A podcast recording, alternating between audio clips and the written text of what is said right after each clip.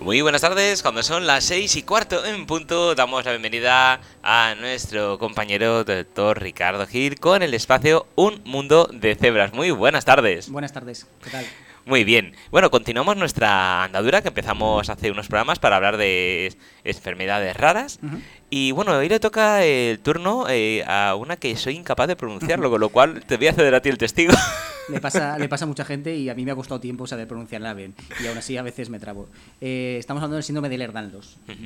Eh, bueno, pues os comento un poquito en qué consiste. el síndrome de Lerdanlos podríamos considerarlo una hermana, un primo lejano del síndrome de Marfan que estuvimos hablando el, el, otro día. En este caso, el problema fundamental está en las fibras de colágeno. ¿vale? El colágeno, que es una cosa que se oye mucho en medios de comunicación, anuncios y tal, eh, siempre nos viene a la cabeza el colágeno, pues que si está en la piel, que está en las articulaciones, que si tal producto va bien para el colágeno, estas cosas. Pero creo que no tenemos muy claro realmente qué es el colágeno, así que voy a explicarlo un poquito. El colágeno, al fin y al cabo, es una proteína, ¿vale? Y esta proteína lo que hace es servir de estructura a todo lo que es el, tejido celular. Así como el cuerpo humano tiene un esqueleto, que son los huesos, pues las, eh, los distintos tejidos, pues en su gran mayoría, pues necesitan el colágeno para sostenerse y mantenerse, etcétera. Es una proteína que realmente son varias proteínas más pequeñas que se entrecruzan de distintas formas y según el tipo de fibra eh, aparece en un órgano o en otro, un tejido u otro. Realmente hablamos de colágeno, pero no hay una proteína de colágeno en sí, sino varias pequeñas proteínas de colágeno que según se junten van a, ya te digo, a, generar unas fibras que van a aparecer en, en unos tejidos u otros. Eh, ¿Cuáles son los órganos que fundamentalmente aparece el colágeno? Realmente, como hemos dicho, está distribuido pues bastante heterogéneamente por todo el organismo. Pero, como hemos comentado antes, pues por ejemplo en la piel hay mucho colágeno, hay también colágeno en todo lo que son los ligamentos, los, tendones, también hay, por ejemplo, colágeno en las válvulas del corazón, pero también hay colágeno, por ejemplo, en todos los, los órganos, sobre todo en las vísceras huecas, etcétera. De forma que es lo que hace que todo eh, digamos que esté en su sitio y, se mantenga mm, de una forma más o menos homogénea. Y con este síndrome, el síndrome de Lerdanlos, eh, hay que realmente no es una enfermedad, sino son varias que se agrupan en conjunto porque tienen unas características eh, en común, eh, hay alguno de estas moléculas de colágeno que no funcionan como toca. Entonces van a dar eh, distintas manifestaciones, aunque ya te digo que tienen patrones comunes, un poco dependiendo de cuál es la molécula de colágeno en concreto de todas estas que hemos comentado, que no funcionan. Y el patrón quizás, aunque hay excepciones, pero bueno, quizás lo que más une a todo a todo este síndrome es la presencia de una hiperlaxitud articular, ¿vale? Es decir, que las articulaciones están más laxas, es decir, se mueven más de lo que le tocaría, ¿vale? Esto se mide mediante una escala clínica que fundamentalmente pues es valorar, por ejemplo, cómo hasta cuándo se retrae el meñique, si es capaz de tocarte la muñeca con el pulgar, eh, si tus codos se hiperextienden más de lo que toca, igual que tus rodillas, y si puedes tocar el, suelo eh, con las palmas de las manos, con lo típico, el típico ejercicio de gimnasia que hemos hecho todo, ¿no? pero tocando con las palmas enteras. Esto, lo que, esto que hemos comentado lo que te mide es si tú eres hiperlaxo, ¿vale? Y hay mucha gente que es hiperlaxa y no significa que eso sea un síndrome, un síndrome de Lerdanlos, ¿vale? Porque hay un porcentaje de la población mm, no, no menor, pero tampoco muy alto, que pues, cumplirían estos criterios de hiperlaxitud. Cuando esta hiperlaxitud se asocia a otros problemas es cuando podemos empezar a sospechar que hay un, un síndrome de Lerdanos detrás. Cuando los problemas son fundamentalmente eh, dolores articulares, eh, luxaciones, esguinces, este tipo de cosas, que es a lo que más se asocia el síndrome de Lerdan-Loss, si solamente aparece eso, esto es una simplificación, ¿vale? Pero para que nos hagamos una idea. Si solamente aparece eso, estaríamos hablando de un síndrome de hiperlaxitud articular. Y ahí ya sí que es patológico, es decir, es, esta hiperlaxitud te está provocando algo, está provocándote dolor, está provocándote esquince, está provocándote otras características que te hacen pensar que eso no, es normal, ¿vale? Ya, ya diríamos que ya no es eh, una población sana en este caso cuando vamos un paso más allá y además de esto que hemos comentado, hay alguna manifestación eh, más llamativa, por ejemplo, que tengas en la piel se les estire especialmente, por ejemplo, pasa en las manos, por ejemplo, pasa en el cuello. De hecho, alguna vez habréis visto a lo mejor una imagen de, mm, circense que se estira mucho la piel, que esta, esta imagen es muy llamativa, eso seguramente, aunque claro, no, no te lo puedo decir a ciencia cierta, sea un paciente con, con un síndrome de, de Lerdanlos. O, por ejemplo, que tengan un retraso muy importante en la cicatrización de las heridas, es decir, se hacen una herida, una cirugía, y oye, la herida no cierra, no cierra, no cierra, y cuando cierra o hace una cicatriz papirácea, que se llama, es decir, una cicatriz que es muy, muy, muy fina, prácticamente como papel papiro, de ahí el nombre, o a veces todo lo contrario, que es sobrelevada, que se llama eh, una cicatriz queloide, todas esas cosas nos pueden hacer sospechar, por ejemplo, de que estemos ante un síndrome de Lerdanos, además de problemas en las válvulas eh, del corazón, problemas de prolapsos, es decir, de caída tanto de vejiga, de recto, de útero, etcétera. Eh, bueno, ya hemos comentado lo del tema de, hernias también, umbilical, inguinal, en fin, cualquier cosa que parezca, haga pensar que el tejido conectivo eh, no, no, funciona como tocaría. Por ejemplo, también tienen bastante aracnodactilia, que es esto que comentamos la otra vez de lo, de lo del Marfan, de lo de los dedos y todo eso. Y son rasgos que cuando vas sumando, pues puedes hacerte pensar en, esta patología. Dentro de esta patología, como hemos comentado, realmente no hay solo un, no hay solo un tipo, sino que hay varios subtipos, que por eso os digo que realmente no es una enfermedad, sino son varias enfermedades que se han agrupado por, por tener ciertas similitudes. Eh, el más clásico, por ejemplo, sería este que hemos comentado, que se estira tanto la piel y todo esto. Luego hay uno que es especialmente dramático, que es el síndrome del Lerdanos vascular, que como su nombre indica tiene especial propensión a problemas en los vasos sanguíneos, tanto en las arterias como en los vasos, en las venas y puede llevar a, por ejemplo, a rupturas espontáneas de, estos vasos. De ahí que se pueda a veces pensar y confundir con el Marfan que comentábamos el otro día, pero ya no solo se limita eh, a, los vasos, sino que esas rupturas pues pueden aparecer también de forma espontánea en, por ejemplo, el tubo digestivo. Es muy típico una persona joven que de golpe y borrazo pues ha tenido una perforación intestinal, que es una patología infrecuente y sobre todo en una persona joven, no es una cosa normal o que tenga, o también muy típico, por ejemplo, una rotura uterina durante el embarazo o durante el parto, todo eso puede hacer sospechar un síndrome de, del tipo vascular. Pero quizás el más frecuente, bueno, quizás no, el más frecuente y que casi no te lo puedo decir así porque no hay bibliografía que lo sustente, pero casi te puedo decir que no es una patología rara, es una patología que es más frecuente de lo que se piensa, pero que eh, ha pasado un poquito desapercibida hasta ahora. Ese es el síndrome del Erdanlos hipermóvil. Em, ¿Por qué? Porque así como, por ejemplo, en el clásico la piel se estira mucho, es muy llamativo, aquí es todo mucho más sutil en cuanto a la exploración. Hay una hiperlaxitud, pero muchas veces no es tan marcada, o la piel se estira, pero no tanto, las cicatrices no son tan llamativas, y todo eso puede hacer que sea más complicado de, diagnosticar. Y además, para complicar aún más las cosas, el resto de tipos de Lerdanos, el clásico, el vascular y todos los otros, eh, tienen eh, una genética conocida. Es decir, yo puedo hacer una prueba genética y me dicen, mira, voy a, he mirado tal molécula de colágeno, la tiene mutada y por lo tanto me parece que es un síndrome de Lerdanos clásico. En el hipermóvil no. Mm, sí que se ha visto que tiene un perfil genético porque es hereditario, es decir, eh, muchas veces ves que la madre lo tiene, el hijo lo tiene, el nieto lo tiene, es decir, ahí ves, puedes trazar a lo largo de un árbol genealógico que esa patología ha estado en distintos familiares pero a día de hoy no se ha encontrado el gen, no se ha encontrado el gen o la causa por el cual lo provoca. Hay muchas teorías, pero bueno, eso ya es otro tema, y, no se sabe hasta el momento. Entonces, si juntamos que la clínica es más abigarrada, más sutil, que es menos conocido, que además cuando tú haces una prueba genética es negativo, pues son enfermedades que a veces... Eh, pueden pasar desapercibidas este, en, esta, en esta forma. De hecho, eh, son pacientes que tienen muchísimo cansancio, muchísimo dolor articular y muchísimos de estos pacientes han sido previamente diagnosticados de fibromialgia o de encefalomelitis miálgica, síndrome de fatiga crónica. Eh, es decir, que puede haber una importante mm, cantidad de personas con esta patología que estén sin diagnosticar o que estén diagnosticadas de, otra cosa. Mm. Además, estas patologías eh, no suelen ir solas. El, el los hipermóvil que estamos comentando, eh, a ver, es eh, bastante puñetero de por sí, porque afecta bastante la calidad de vida, pero en sí no tiene por qué ser especialmente grave en cuanto a mortalidad. Pero ¿qué pasa? Que se suele asociar a otras cosas. Tiene, por ejemplo, muchísimos problemas a nivel de, médula, de médula lumbar y médula, es decir, de, columna vertebral, me refería. Por ejemplo, tiene mucha tendencia a tener compresiones eh, cervicales, eh, problemas de médula de médula anclada, es decir, problemas de, médula lumbar que pueden llevar a distintas manifestaciones.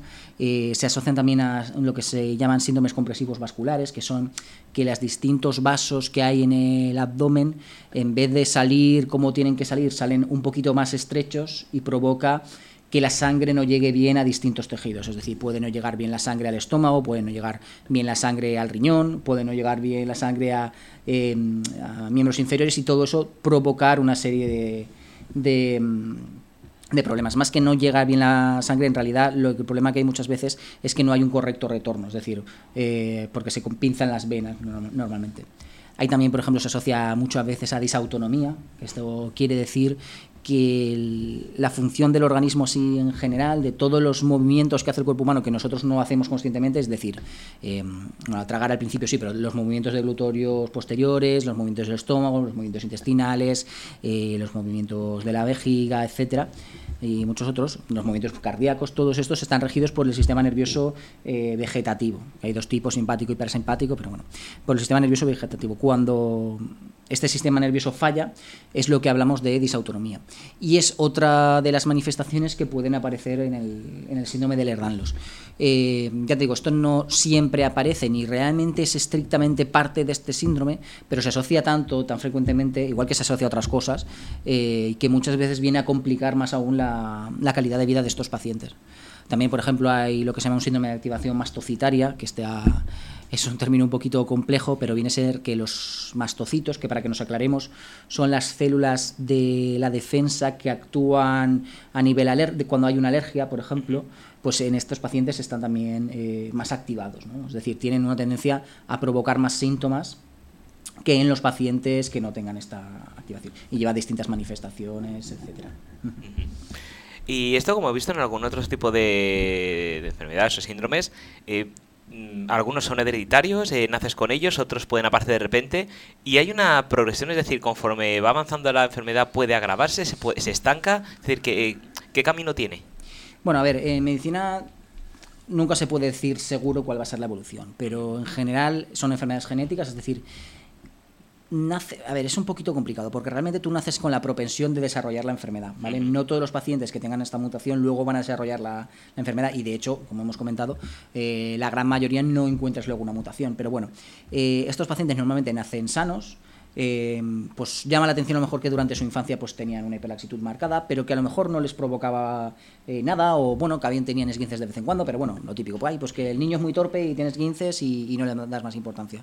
Y con el paso del tiempo, pues estos pacientes suelen empezar a acumular eh, dolores articulares, suelen empezar a acumular cansancio y suelen empezar a, desarrollar otro tipo de manifestaciones que es lo que te empieza a hacer que tú, que tú busques esta enfermedad en estos, en estos pacientes. Eh, ¿Cuál es la evolución previsible? En general, mm, aunque se puede hacer que vaya más lento con un adecuado mm, em, medidas fisioterapéuticas, con un adecuado ejercicio físico, etcétera, es una enfermedad que por desgracia suele ser progresiva. Suele ser progresiva, pero como hemos comentado, no hacia que digamos es que tiene una mortalidad elevada, pero sí que tiene una comorbilidad, es decir, una disminución de la calidad de vida muy, muy, muy importante. Claro, porque eh, yo he estado mirando algunos casos de gente que incluso durmiendo se puede dislocar el hombro y, viven con constante dolor. Entonces no pueden tropezar, bueno, no pueden.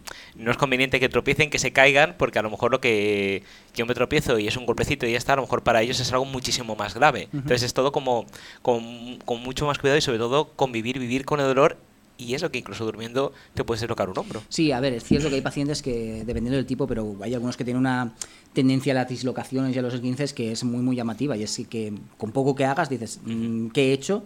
Y ya has tenido un esguince y has tenido una dislocación. No es el mayor, el grueso de los pacientes. ¿eh? normalmente tampoco pensemos que es una persona que con un mínimo golpe a lo mejor tiene una luxación. Pero es verdad que van acumulando a lo largo de su vida a pequeños eh, golpes o pequeños accidentes que todos tenemos y que a lo mejor no le damos importancia, pues van eh, sumando problemas. Y eso es lo que les hace llevar, tanto cuando es una cosa que es evidente, como por ejemplo un accidente, un golpe y tal, como con el microtraumatismo que no es visible, les hace llegar a eh, pues desarrollar un dolor crónico importante. O sea, el, Eso es lo que me refería a eso fundamentalmente, que realmente no nos esperemos que en todos los pacientes se encontremos unos antecedentes muy llamativos en cuanto a eso, sino que puede desarrollarse de una forma más sutil y sin ser tan llamativo. Y has comentado antes que hay veces que se suele confundir, o bueno, alguna vez se puede confundir con el tema de la fibromialgia. Eh, y la fibromialgia, mm, por algunas personas que he entrevistado, pues eh, me comentaban que hay personas que tienen, digamos, eh, no sé si el, es decir, el gen o, o, digamos lo que se activa lo tiene aletargado y por una situación de estrés o, o de, no sé, de ansiedad, es como que se activa y, se y empieza la enfermedad. No sé si es del todo correcto o no es así exactamente. Vamos a ver, el tema de la fibromialgia es que realmente tampoco tenemos al día de hoy, a ciencia cierta, hay muchas teorías, hay eh, teorías que hablan de que es una sensibilización más del sistema nervioso central, luego hay otras que cada vez están ganando más peso, que hablan de que hay una inflamación subaguda, mantenida, que puede llevar a estos problemas, pero a día de hoy, a ciencia cierta, no se sabe qué es lo que pasa ahí. Entonces, eh, no se puede tampoco hablar de, lo que está pasando. Pero sí que es cierto que eso que, has comentado, sí que es cierto, es cierto que hay pacientes tanto con fibromialgia, con esto que estamos comentando, con Erdalos, con em, enfermedades mitocondriales, con encefalomielitis miálgica, la mal llamada síndrome, mal llamada o no, síndrome de fatiga crónica, em, todo eso puede todo esto puede desarrollarse en algún motivo. Puede haber triggers, que es decir, eh, trigger es literalmente gatillazo, que lo que provoca que cuando hay ese gatillo, ese disparo, a partir de ese momento es cuando empieza a la enfermedad. No es que empiece, la enfermedad estaba ahí, pero que eh, se empieza a manifestar de una forma más llamativa, bien la conciencia de la enfermedad o bien el propio, las propias manifestaciones, etcétera. Y muchas veces puede ser eso, pues eh, puede ser que uno ha pasado una infección vírica con, em, concomitante o ha tenido un problema de una operación quirúrgica, por ejemplo, también es muy típico. La, la agresión, que es la, tanto la anestesia como la operación quirúrgica, a veces puede despertar ese tipo de patologías que estaban dormidas, entre, entre comillas. por ejemplo, todo el tema de, del COVID persistente, etcétera, tampoco está muy claro si el COVID actúa como el factor detonante de algo que ya estaba o es el principal causante de todo lo que viene después como todo en medicina, mm, entre una cosa y otra estará la verdad. Quiero decir, al final, eh, todas las enfermedades, sea la que sea, aparecen sobre alguien que ya tiene una propensión a padecerlas normalmente. No es una cosa ni completamente interna ni completamente externa. Pero en este caso eh, sí que podríamos, digamos, eh, averiguar si esa persona lo padece o no. Eh, es decir, yo, por ejemplo, mm, tengo alguna sospecha o digo, pues mira, me voy a hacer un análisis genético o vamos a ver qué, qué me pasa. Entonces, ¿se podría detectar ahí en este caso, en este síndrome, o hasta que no aparecen los síntomas no...? Vamos a ver, esto, para que lo tengamos también claro, cuando la genética no se modifica los análisis, mejor dicho, los análisis genéticos es que luego me voy, claro, no quiero entrar en mucho detalle tampoco porque no es el momento de la genética. La expresión genética se puede modificar, pero lo que es análisis genético, es decir, los genes que tú tienes de base, en principio no se modifican, ¿vale? Es decir, tú naces con tus genes y te mueres con tus genes. Otra cosa es que durante ese tiempo la expresión, es decir, cómo tu cuerpo utiliza esos genes para evolucionar vaya cambiando. Pero bueno, tus genes los tienes y los vas a tener al principio y al final. Entonces, si yo ahora mismo, que en principio no tengo ninguna patología, resulta que me hago un estudio genético y me encuentro una mutación de una enfermedad, eh, de la que sea, el tiempo dirá si la desarrollo o no. Es verdad que algunas eh, mutaciones son más eh, propensas a aparecer la mutación y hay enfermedades que es mucho más fácil desarrollar si tienes la mutación que, que si no. Pero la genética en sí no te va a cambiar. Lo que vaya a pasar a lo largo de tu vida, el tiempo lo dirá.